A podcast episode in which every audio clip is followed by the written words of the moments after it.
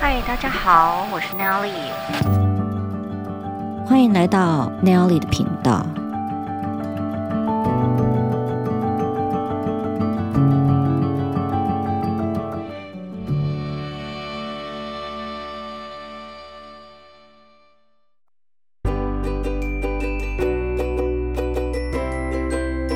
今天我们要来访问我的好朋友文案女王 Tara。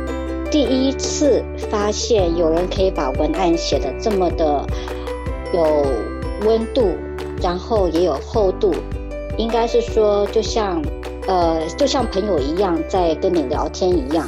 可是当他在写文案，在做一个品牌的时候呢，我并不会觉得说，诶，他是在卖东西，而是认为说他都是在讲故事。我就是被他的故事所吸引到。那 Tara，我曾经一直在想说，哎，这个小女孩怎么有办法可以把一个产品讲得这么有生命力？我就很想很想能够有机会好好跟她的聊一聊。今天我们很荣幸邀请到我心目中的文案女王 Tara，那我们请 Tara 跟大家打声招呼。好，谢谢 Nelly 啊、各位朋友们，大家好，我是 Tara，啊，很开心可以接受 Nelly 的邀请，然后来上他的 Podcast 节目。嗯，事实上，Tara 自己是呃好几个品牌的代言人，同时他还担任的呃职人讲堂的课程总监。另外还担任了，都是在脸书上面的一些社群，还担任了台股呃波段呃教对台股教练投资课，还有另外一个是很多人都很想要能够有机会上的是另外一个是创业的课程教练课程，他都是创业家教练。对，那 Tara 就是这些课程的一个筹备者。对。然后还有那个紫微斗数的基础班，哇，这个是我很想上的。Tara 根本就是个好物抱抱的达人，有任何好的东西，他都可以很乐意跟别人分享。我觉得跟 Tara 在一起会感受到他的那种热情，然后就是把爱散发出去的那种温暖。对，被你讲的我好像很很棒，是一颗小太阳。哎。你讲到太阳，其实我跟你说哦，有的人他是太阳，可是他太热了会晒伤别人。那你就是那种冬天里面的暖阳，会让人家觉得有温暖，然后不会让人家觉得刺刺的。哇哦，我听了我都觉得好暖心哦。说起来，说起来。OK，我想先从 Tara，你是。怎么样开始走到品牌代言这个部分？什么什么样的契机你想要走微商？哦，好，呃，我来，我先讲一下为什么我会去接触网络行销。好了，呃，其实最主要一开始是五年多前刚好生完小孩。那因为在生小孩前，我其实应该说我一直不觉得我会是一个妈妈的料。呃，我的人生规划以前从来没有想过要结婚，然后当妈妈，甚至就生小孩。那在我生了孩子之后，我发现我很想要多花一点时间陪他，所以我就暂时离开了职场。可是离开职场一阵子以后，我就发现我好像还真的不是这块料，因为嗯，大家都知道，就是小宝宝婴儿时期的时候，其实你很难到外面去，那你可能会担心很多。包含呃外面的环境啊，或者是要照料宝宝，因为是新手父母嘛，嗯嗯，所以呃有很长的一阵子，其实我是没有工作，然后生活就是只有孩子这样，那我就会觉得很郁闷，那个时候真的很郁闷，然后再加上因为呃当妈妈这件事情其实是非常需要练习的，但大家在当妈妈的时候都完全没有呃。做过这种准备，就很像你 入职场可能会有一个呃入职前的培训班之类，但是妈妈没有，然后妈妈的事情又非常的就是千变万化，所以你在那个时候会很挫折，不能出去，然后又加上挫折，其实你会很想要找一个出口。平台，对，要找一个出口。那那个时候呢，我就因缘际会，我就先认识我朋友介绍给我的直销产品。那我想，哎，对耶，我好像也可以来做做看。那刚好也是因为离开职场嘛，那我第一次体会到说，原来没有收入是这种感觉，所以其实也会令我感到有点恐慌。所以我是在那个状况下面才去开始思考所谓的呃第二管道收入，不然我以前几乎是对这些是完全没有。任何的想法或者是任何的概念的啊，我们那个团队里面一个朋友，就是他就在好几年前他就开始透过网络去做销售，去做分享，然后就发现，哎，对呀，好像真的可以透过网络，因为真的很适合嘛，你不用出门，然后你只要拿着手机啊，或者是任何有网络电脑的地方，你就可以去做这些事情。但是我做着做着，我就会发现，哎，好像碰到瓶颈。为什么别人可以做得很好，然后我却没有办法？所以我就开始去寻找，呃，别的方法，或者可以说是学习。然后就也是因缘际会，然后在呃脸书上面就认识了那里刚刚提到的微商。那微商它其实是呃大陆那边的，因为他们很地很大嘛，然后所以他们就会用微信这样的方式。来做一个宣传跟分享，那它的效果其实跟脸书非常的类似，但因为他们的背景的关系，所以他们在这一块上面发展的比较早，然后也比较快。那我那时候就想说，哎，那我想要去学学看，所谓的网络行销，它到底是做些什么？为什么有人做得起来，有人做不起来？对，所以我就开始了这条呃不太一样的路。嗯，就像你说到。有的人做得起来，有的人做不起来。那你认为你现在目前所接触的这个团队有什么点是不一样的，让让人家觉得说，哎，你认为这一个团队他们做得起来？OK，嗯，我觉得他就要回到微商它的本质。呃，其实微商它跟直销其实我觉得蛮类似的。那呃，到后来像 Nelly 刚刚有提到说，很多的直销它其实也在运用所谓的社群网络去做分分享。因为它也确实是一个呃潮流，那社群网站包含像脸书啊、IG，甚至是微信等等，它确实也是一个呃我们所谓的分享经济的一个工具。那我觉得最大的不同点在于说，直销和微商它的门槛很低，几乎是所有人都可以想开始就开始。嗯，呃，我记得那个时候看。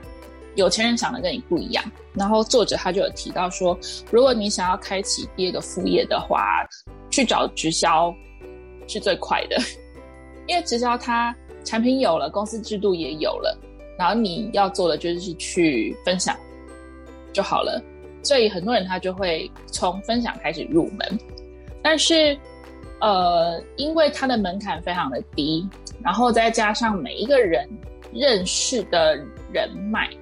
就是我们的朋友，其实他是有限的，所以如果说一个人他原本就生活圈比较小，然后也不是很爱分享的话，那他来做这一块，他会很快的会碰到瓶颈。如果他不愿意去做一些改变或者是调整的话，那再来第二个就是因为起点不太一样，所以大家在对于商业上面的。呃，一些逻辑跟认识，可能就会比较薄弱一点。这个部分它，嗯，也确实是微商和直销的硬伤，因为微商和直销它讲求的就是人和人之间的那种连接。对，你只要呃要，换句话说，就是它是用人脉来带动的。对对对，对。所以如果你本身就不是一个社交咖的话，那你来做这个，其实呃。就是要看你的朋友人数的多寡，然后还有，嗯，可是我我我对不起，我先打断一下，就是你刚好有说，就是基本上，嗯、呃，像微商或是直销，他们就是用以人脉开始去扩展，对不对？那当你在做这个的时候，你你心里有没有一些挣扎？就是对于说啊，我要把这些东西推销给你的朋友的时候，你心里有没有一些挣扎？哦，有诶，一开始会哦。嗯哼，哦，我觉得应该大部分的人，就是他刚开始接触这个的时候，心里多少都会有这种顾虑。那尤其是一般人为什么会对直销会很害怕的原因，是因为好像很久不见的朋友突然找你吃饭，然后你就觉得啊，好啊，去吃个饭，然后吃到最后，他就开始拿出一些东西，不管是直销或者是保险，然后就开始跟你分享，然后分享到后面好像就是你不买不行，你一定要买了才能走，你不买对不起他。因为我之前是做保险的，所以我有这样子的 心情。对，然后就是，然后大家就会想啊，这个做保险的又来了，然后就会慢慢慢慢，我自己其实会有嗯心理负担，会觉得这样子会不会觉得哦，以后朋友变少了，所以我们才会想要请教你，你是怎么样克服这个点，然后让自己可以走出去。当然，我相信你对你自己的产品是非常有信心的。对，其实我们会去分享，都是因为我们会觉得这个东西很好，然后对方也很需要。嗯、那我我也有过跟你一样，就是呃，我也很认真，很想要帮我一个朋友，可是到后来可能就是像你刚刚说的那样，就反效果。嗯、所以我我也有去思考过这件事情。对，那我后来的做法就是，我就变成被动被动式的分享。嗯，怎么说是被动式的分享？呃。就好比说我在脸书上面发文，我就会去分享说我用了这个东西，我的感觉是什么，然后我的客人给我的反馈，我就发在那边。那大家看到他自己就会有些想法，或有些兴趣，或者甚至他有了那个认知。那等到他需要的时候，他可能就会主动来找我。刚才有讲到一个分享经济，这个是其中一个。分享经济，大家的做法会不一样。那其实 Tara，你的分享的话，就是比较属于你说的，就是因为我开心，因为我喜欢，因为我自己对我自己的东西很有信心，所以我想要把好东西分享给大家。我觉得你的文案里面在写这个的时候，有这个感情在里面，所以当别人在阅读的时候，就会觉得说，嗯。好像真的是这么这样子，对，所以呃，像其实我觉得分享是人的天性哎，像我们可能今天天气很好，然后看到了很漂亮的风景，我就想要拍一张，然后我吃了什么东西，我觉得很好吃，我就拍照，然后上传在那个社群网页，介绍给朋友，说我觉得这家很好吃，然后大家下次可以来吃。它其实人的天性本来就是分享，可是。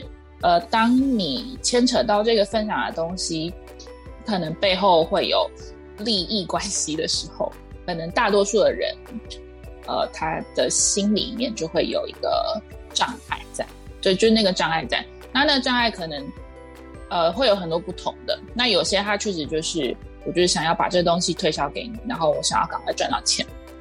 那这样当然就是，呃，不是我们喜欢的。针对于这一点，你的嗯。队长有没有在什么样子的方式心理辅导，然后让你们可以突破这样子的心理的一个一个障碍？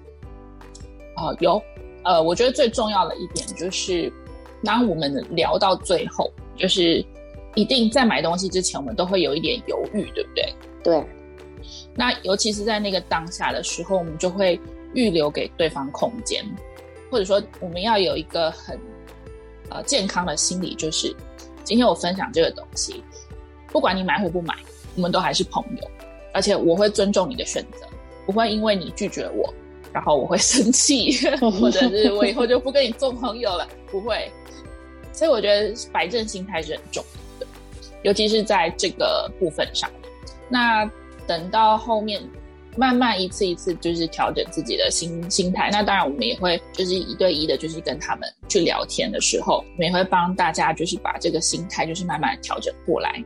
那个朋友一次两次跟你沟通，他其实慢慢久了，他就会懂你，不是他想的那样那么的可怕，或者是为了要赚点钱，然后无所不用其极。嗯嗯嗯嗯嗯，你讲的好白哦，真的有些真的会这样，我也很怕那种。就是呃很长，就是一直问你说，哎，你到底要不要买啊？等等之类的。哈，我可以理解。我都是常常说，你买了，你不买，到时候你生病的时候就不要再跟我说你没有买到保险，OK？Too late。但有的时候我们也真的就是出于一片诚意，因为像 Nelly 刚刚讲那个生病的时候再买保险，真的人家也 好像也不卖给你。对啊，因为我都会跟人家讲，现在那个 COVID 这么多，也不知道哪一天是你中了，嗯、所以你最好现在身身体健康的时候赶快买。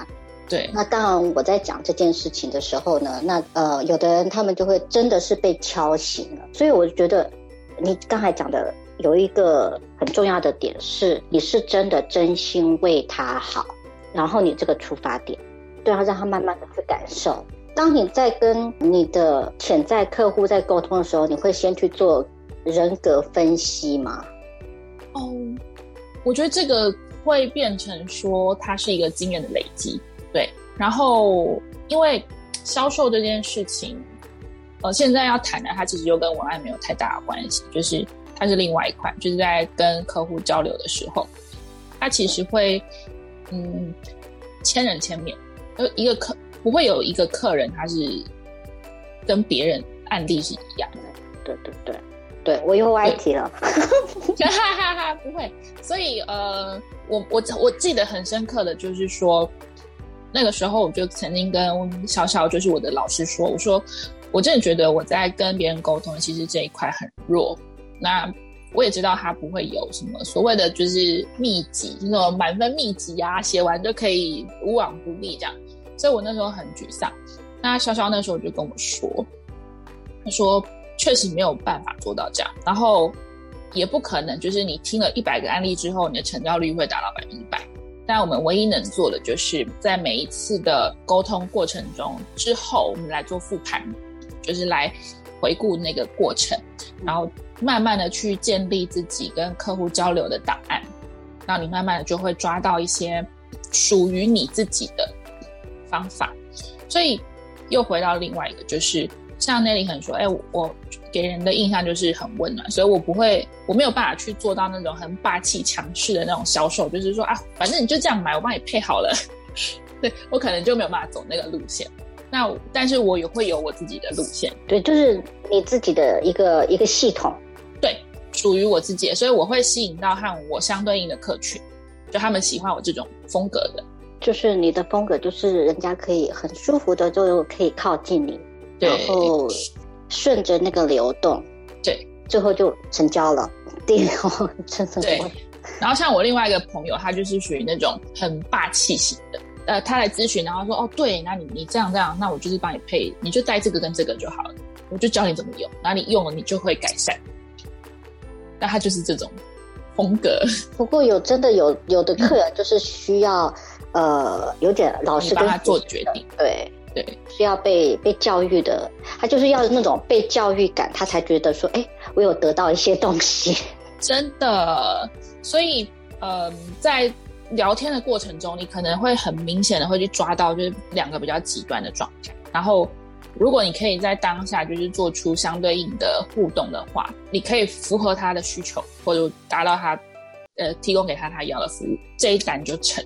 那我们回到文案，文案的部分呢，其实我是认为说，就刚才我们之前面在讲的，你的信念系统，然后你的待客的方式，然后你怎么样去 approach 客人，怎么样去接触什么样子的客人，怎么样的客人你要怎么去对应，其实我觉得都在你的文案里面，其实都显现得很清楚，就是那个轮廓都有出来。通常文案你在写的时候，你会最注意的是什么？因为像有的人文案我，他会有很漂亮的一些语言，我就比较没办法像看你的文字的时候感受到有一个人与人的互动的那个流动。所以你的文案，你觉得你你在写这个文案的时候，跟我们可以说跟以前你在写的时候，你以前写的是比较硬邦邦的，然后现在写的就是比较怎么讲？比较多流动性的，你在自己做比较的时候，你认为你现在的精髓会是什么？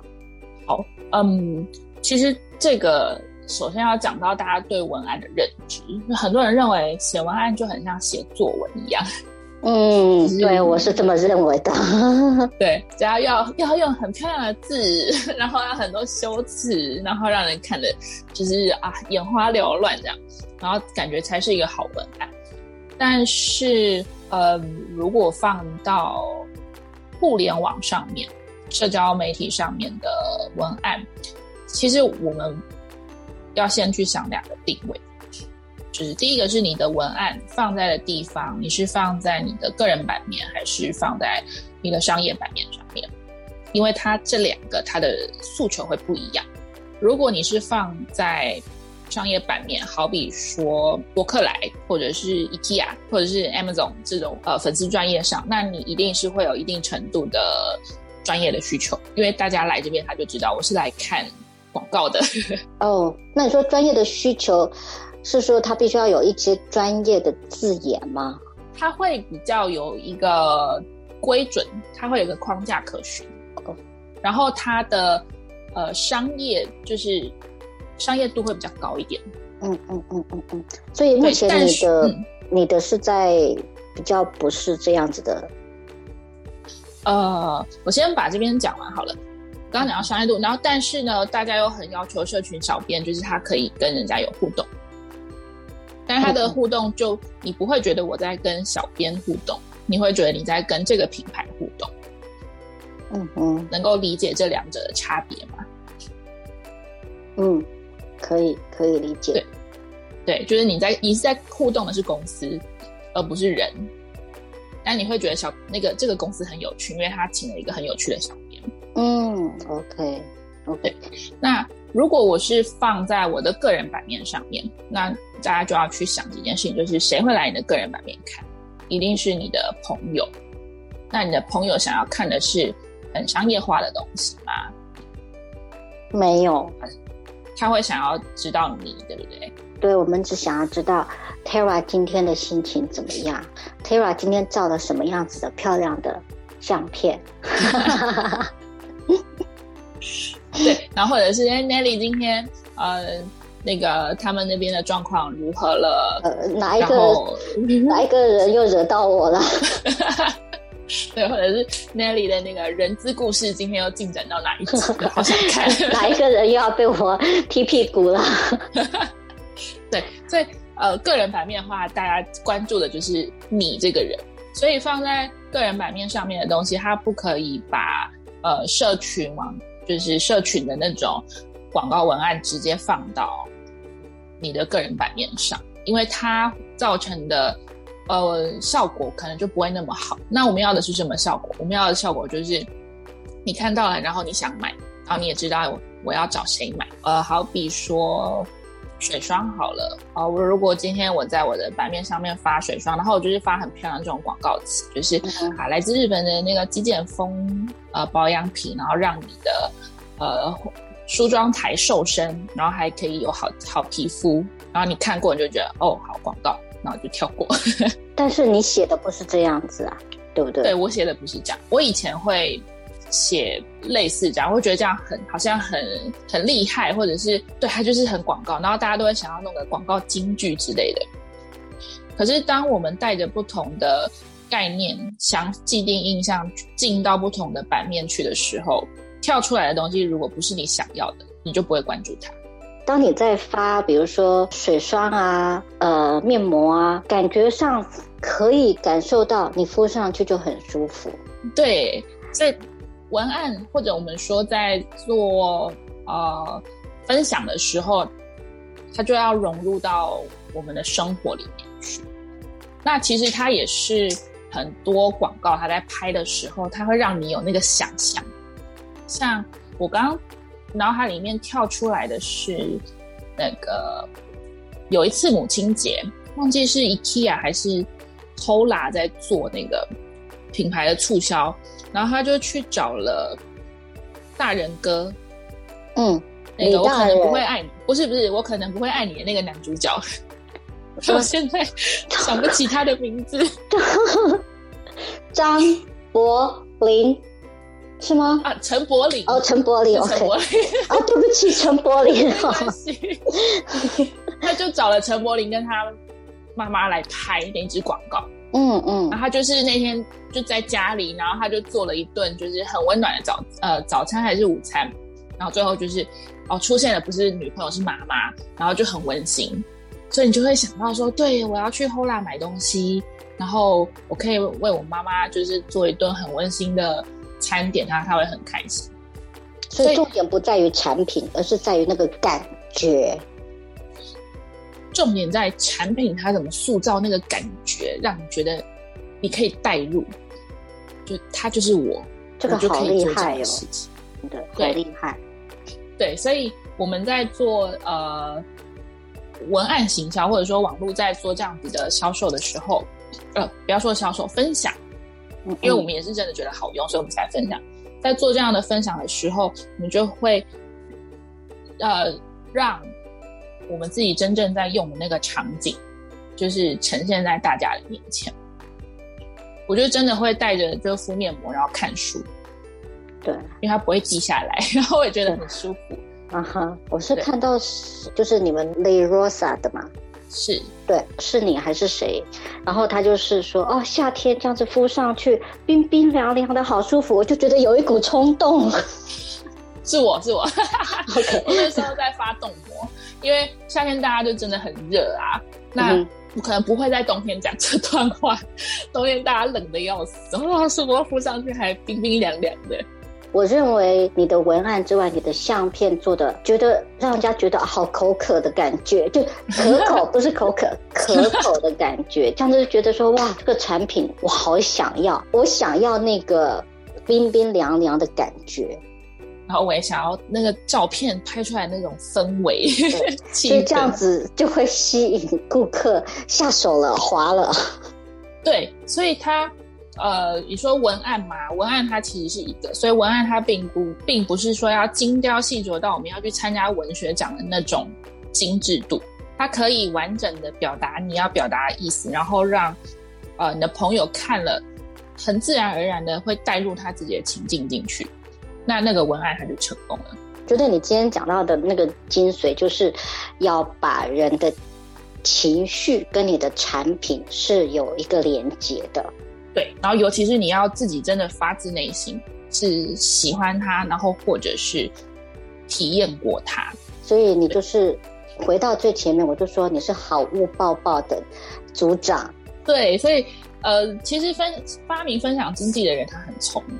因为他知道人的天性就是分享，那如果我在分享的背后，我再加上一些好处的话，或者说我在开辟另外一条管道，让我的爱用者他也可以变成经营者，他也会因为呃喜欢分享这件事情，然后带给他呃好处的话，那我是不是就多了呃一个很好的分享者，然后他会帮我去推广我的产品。这个就是那个组织它的整个的呃分润结构要做得好，我可以这么说吗？呃，可以。老师老师有这么讲吗？就是呃，公司要愿意分润给他的员工。嗯，对对。那其实直销跟微商，我我我们去做代理，它其实也是类似的。那你如果换个方向想，就是它其实就是公司的广告费，但是我把这个广告费投在爱用者身上，因为你自己就是个广告，然后又不用付钱，对，省了很多，然后你自己就是一个活看板，对，所以有时候你在看电视，你就会想说啊，我怎么可能呢？那个明星的那个皮肤这么好，一定是后置的功劳。可是，如果是你身边的朋友，你就不会觉得说他是后置的功劳，因为你会看到他。而且你不是只有带一个品牌，你自己自带了好几个品牌，这个才是我认为觉得很厉害的地方，就是你很知道怎么样挑品品牌产品，而且都不会互相有冲突，反而他们互相都是呃互补的，从上到下里到外都有了。对，其实。所以像 Nelly 刚刚有讲到说，哎，这个其实就是 Terra 严选。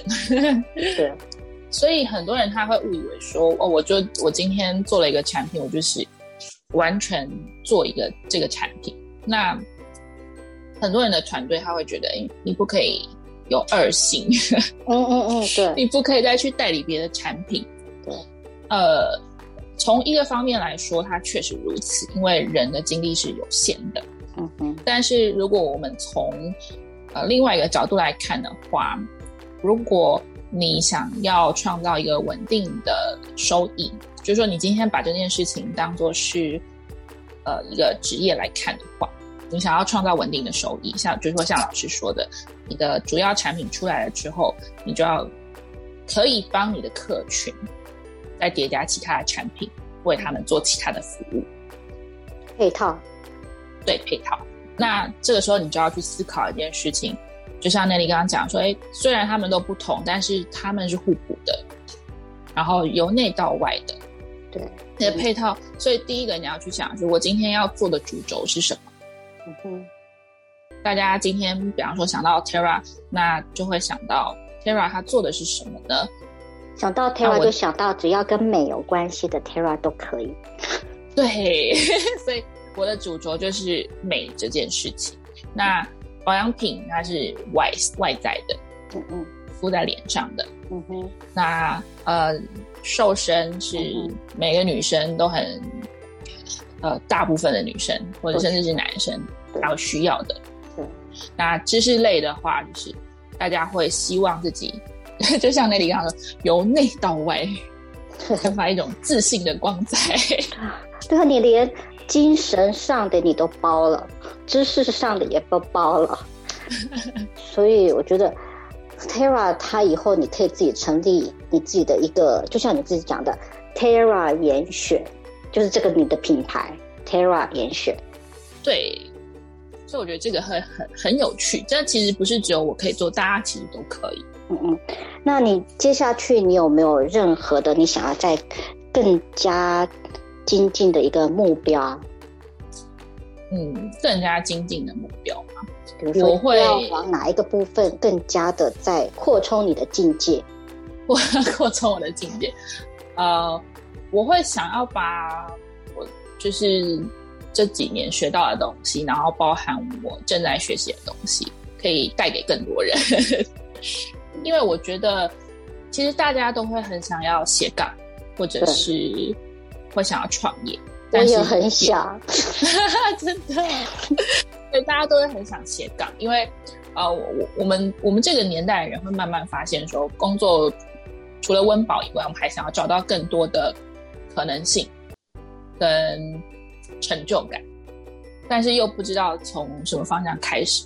那虽然知道有非常多的工具可以使用，但是呃，可能会思考，所以我我不知道到底要怎么样去入手。因为其实说真的，这条路上面还是有蛮多的呃一些经验谈啦。对对，包含说像呃有些人他就觉得说。啊，那个脸脸书的粉丝专业，我就是要去买广告，然后我才会有客群。但是其实我们实际尝试过，你的呃资金不够雄厚的话，就是找钱给别人而已。那我我想这些东西它都是呃你走过了之后，然后你才会知道的经验谈。那再加上文字、文案、拍照这些的事情。或者说，现在很流行的影片，YouTuber 或者是抖音，它其实也是另外一种媒介的方式。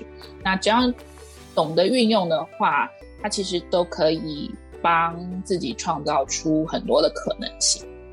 所以，如果说想要精进的目标，我会希望可以把我自己学到的东西，然后还有我正在学的东西，把它做一个系统化，然后可以就是让更多的人受益。所以就是。有可能以后我们会看到 Terra 严选是第一个你的个人商店，OK。第二个是你的 Terra 的教室，OK。里面包含从里到外，然后从有关于美的里面都包了。有，其实我们现在已经在做了，可以介绍一下，嗯、没有问题。哦，好啊，呃，我现在在做的。呃，一个就是透过职人讲堂，然后再做那个客户的企划，然后第二个就是呃，我和星光学院那边有合作，最近在上的课是呃，跟网络行销有关系。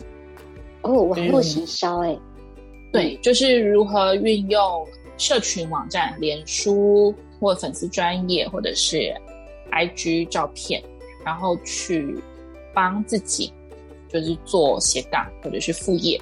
那这个课程之后也会呃在巨人讲堂这边就是开设这样子。而且现在疫情的期间，大家没有办法出门，反而这种网络行销会更加更加的蓬勃发展。对，而且因为它的门槛真的非常非常的低，就是以前你要做一个嗯小事业，你可能要去租一间店，那房租、然后电费等等这些都是成本支出。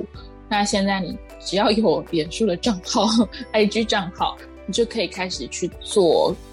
这样子的经营。好啊，我们也希望能够有更多的人可以参与你的课程，让你的经验可以分享给更多的人。因为我相信网络行销这个势必是一个大潮流，已经是一个潮流。可是我会相信它几乎等于会占占有所有的市场行销，因为连我们家的小孩他都觉得他要当 YouTuber。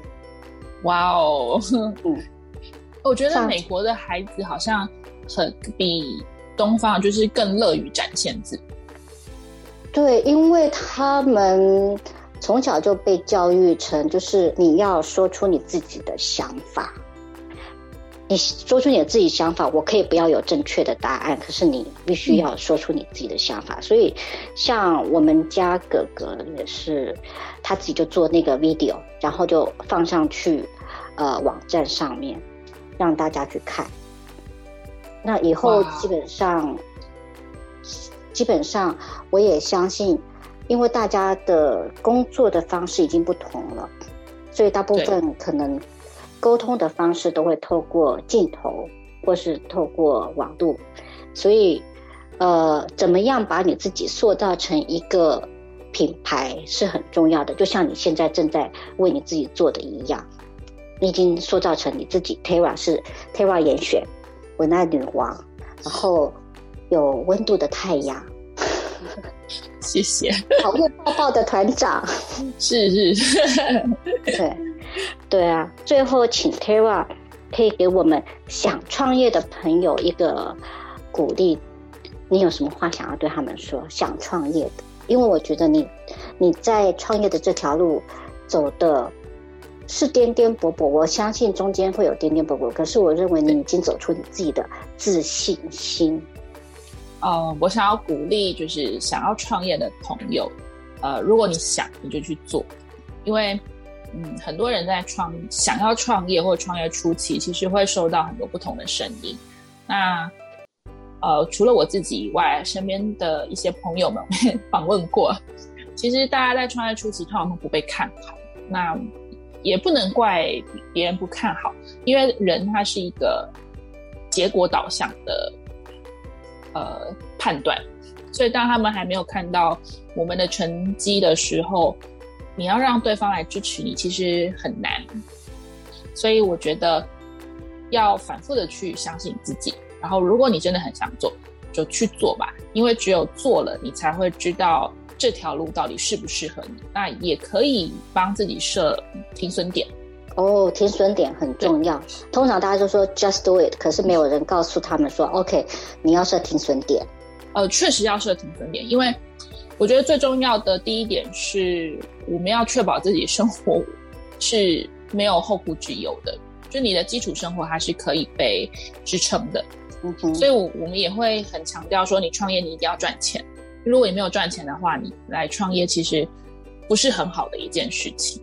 就像老师说的，你记得那句话，就是创业最基本的要就是要赚钱，对，而且要稳定的有获利成长。那这个是所有创业家都不能够去忽视的一件很重要的事情。对，怀抱的梦想很伟大，但是你也要去面对现实。那为什么会说设停损点？是因为你走的方向不一定是正确的。但我们一开在一开始的时候，我们都不知道它到底对不对，所以帮自己设一个停损点。如果说在多久之之内，它没有办法出一个成绩，你就要去反思是不是哪里方向是有问题，然后去做改进，或者说，呃，因为现在副业跟斜杠非常的发达嘛，那你不一定要立刻就是辞掉你的工作去做。当然，有些人会觉得说，我就辞职，然后全心投入，我觉得很帅气。但我会比较偏向于在这帅气中间再多加一个生活的备案，就是我还是维持我有正职工作，我还是会把正职工作做好。但是我会在，我就会把我娱乐休闲的时间拿来做我的副业。另外，我觉得还有一个很重要一点是你的团队。你有一个很坚强的团队，销、嗯、冠团队那个那个团队，其实给你们很大的一个 support。对，所以我觉得也很幸福的，就是在创业的路上，呃，不是孤单的一个人，你是有导师、有老师可以帮忙的。嗯嗯嗯，OK，好，我们今天谢谢 Tara，我觉得自己也受益良多。但我觉得，谢。每个人其实他。所谓的创业，也不见得是说一定是一个职业，嗯、有可能他的创业是在他的兴趣上面，他开创了一个新的一个兴趣。那总之就是让人家能够有一个自己走出去，有信心，然后喜欢自己所做的，然后分享给别人。真的，对，我也希望大家的生活就是可以越来越多彩多姿。谢谢你，下次我们有机会再邀到 Tara，然后来跟我们分享他的其他的课程的心得。好，没问题。OK，谢谢你。OK，好，好，谢谢，拜拜，拜拜。